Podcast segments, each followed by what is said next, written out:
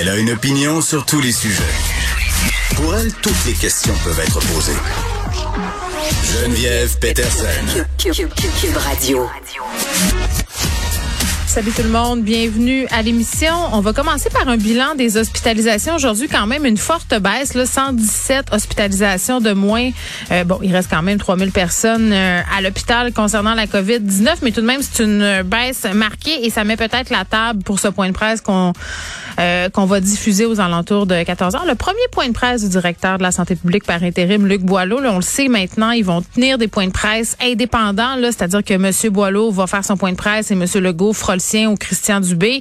Euh, je dis pas que ça va être ça pour tous les points de presse, là, mais cette volonté-là, on en parlait hier avec Elsie et Marc-André, de séparer la santé publique du politique. Est-ce que c'est utopique de penser que les deux puissent être vraiment séparés? Je pense que oui, là, mais en tout cas, ça, ça donne quand même une certaine impression euh, d'indépendance c'est parlant d'hospitalisation, j'apprenais euh, via des collègues et via Éco-Vedette aussi que notre collègue Anne-Soleil Proto euh, avait été hospitalisée pour la COVID-19. Anne-Soleil, euh, qui était quand même très, très vaccinée, donc qui a eu des complications, somme toute, assez graves de la COVID-19. Donc, évidemment, nos pensées sont avec elle et on espère qu'elle va bien se remettre.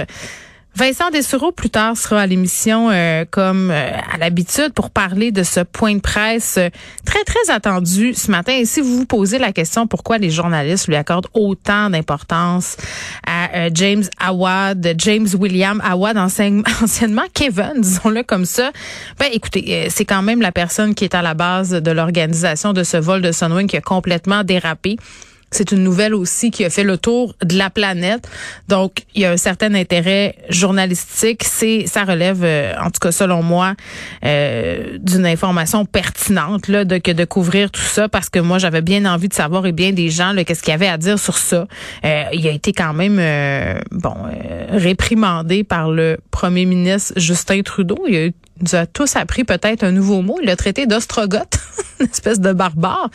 Euh, donc voilà, mais on, va revenir sur ce point de presse. Moi, je l'ai écouté ce matin, la période de questions qui était particulièrement contrôlée. Euh, j'ai envie de dire tout ça pour ça. Donc, on, verra un peu euh, qu'est-ce qui s'est passé à cet effet-là. Ça se passait à 11 heures. C'était en direct de son siège social. Euh, très, très relaxant, Monsieur Howard, par rapport à toutes les questions qui lui étaient posées. Et on va revenir aussi aujourd'hui à l'émission sur le dossier des camionneurs.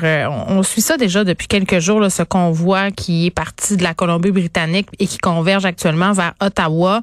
puis juste un peu pour vous rappeler là, de quoi il en retourne, c'est un peu pour s'objecter contre cette mesure qui veut que les camionneurs non vaccinés qui reviennent des États-Unis doivent pratiquer une quarantaine de 14 jours. Et Juste pour dire, là, pour vrai, parce que moi, je veux pas mettre tous les camionneurs, je veux dire, dans le même camion. Hein?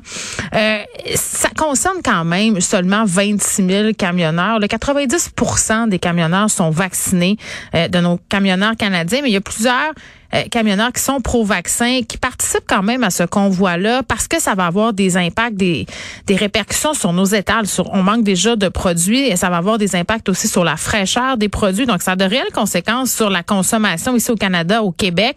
Et euh, ce qui est un peu déplorable dans tout ça, c'est qu'il y a des groupes d'extrême droite, euh, bon, de l'Ouest canadien, là, des membres de l'alt ou right, des gens qui sont des accélérationnistes, c'est-à-dire qui qui prétendent qu'il faut opérer une espèce de bouleversement social pour faire tomber, si on veut, la structure, pour reprendre le contrôle de la société. Là, c'est des gens qui pensent que euh, les autres cultures sont en train de nous envahir, qu'on est en train de perdre notre religion. La théorie du grand remplacement. Là. Donc, vous comprenez, on en a des groupes comme ça ici aussi au Québec. Là, je pense entre autres aux Farfada, là, qui sont quand même assez vocaux sur les médias sociaux en ce moment et qui sont en train un peu aussi de détourner le message des camionneurs, qui sont en train euh, de récupérer tout ça pour faire, euh, bon, euh, pour faire passer leur propre euh, agenda politique. Donc, c'est un peu dommage parce que ça a un impact. Puis, on est aussi en droit de se demander si on pourrait avoir, euh, être témoin de phénomènes de violence comme on l'a vu au Capitole aux États-Unis le 6 janvier dernier. Là, il y a des gens qui craignent ça, la sécurité qui s'organise à Ottawa. Écoutez, le quand on a un convoi de camions, d'une centaine de camions, euh, plus là, des centaines qui, qui, qui, convergent vers un même endroit, ce sont des poids lourds. Bon, premièrement, ça se prévoit, là. Et deuxièmement, ça peut poser un enjeu au niveau de la sécurité. Et un autre euh, un autre truc qu'on va aborder aussi à l'émission un peu plus tard, euh, je parlais de, de cet influenceur, ben, parce que c'en est un quand même, c'est James William Awad. Gros dossier euh, dans le 24 heures sur les influenceurs, peut-être pour briser un peu les préjugés, là, parce que dans la foulée du vol de Sunwing, je pense qu'on a tous un peu notre idée arrêtée euh, sur c'est quoi un influenceur, qu'est-ce que ça fait dans la vie. Puis moi, ce qui me fait beaucoup rire aussi, c'est qu'on dirait que c'est rendu que dès que tu es sur Instagram, tu es un influenceur. on a décrit des personnes comme étant des influenceuses ou des influenceurs, euh, alors que c'était des gens comme vous et moi qui sont juste présents sur Instagram, qui posent des photos une fois de temps en temps. Euh, on va essayer de démêler tout ça puis de, de faire tomber aussi certains préjugés parce que dans cette foulée-là, tu sais, je parlais des camionneurs euh, dont euh, qui souffrent un peu de l'image que renvoient les groupements d'extrême droite qui se sont joints à leur mouvement. Ben, de la même façon, euh, il y a des influenceurs qui font les choses bien, qui sont responsables et tout ça, qui, qui vivent aujourd'hui les conséquences de la mauvaise presse qu'il y a eu entourant le vol de Sunwing. Puis souvent aussi dans les médias, on a tendance à ridiculiser ce métier-là. Donc, un peu en apprendre euh, davantage à ce sujet-là. Et on aura Jean-Sébastien Fallu un peu plus tard. C'est qui Jean-Sébastien Fallu? C'est un chercheur spécialisé en toxicomanie parce qu'il y a une importante saisie de euh, c'est quoi ça? C'est un opioïde ultra puissant et c'est tellement puissant qu'un grain de sel, la grosseur d'un grain de sel peut être nécessaire euh, et suffisante en fait pour tuer un être humain. Donc vraiment, gros comme un grain de sel, ça peut tuer une personne.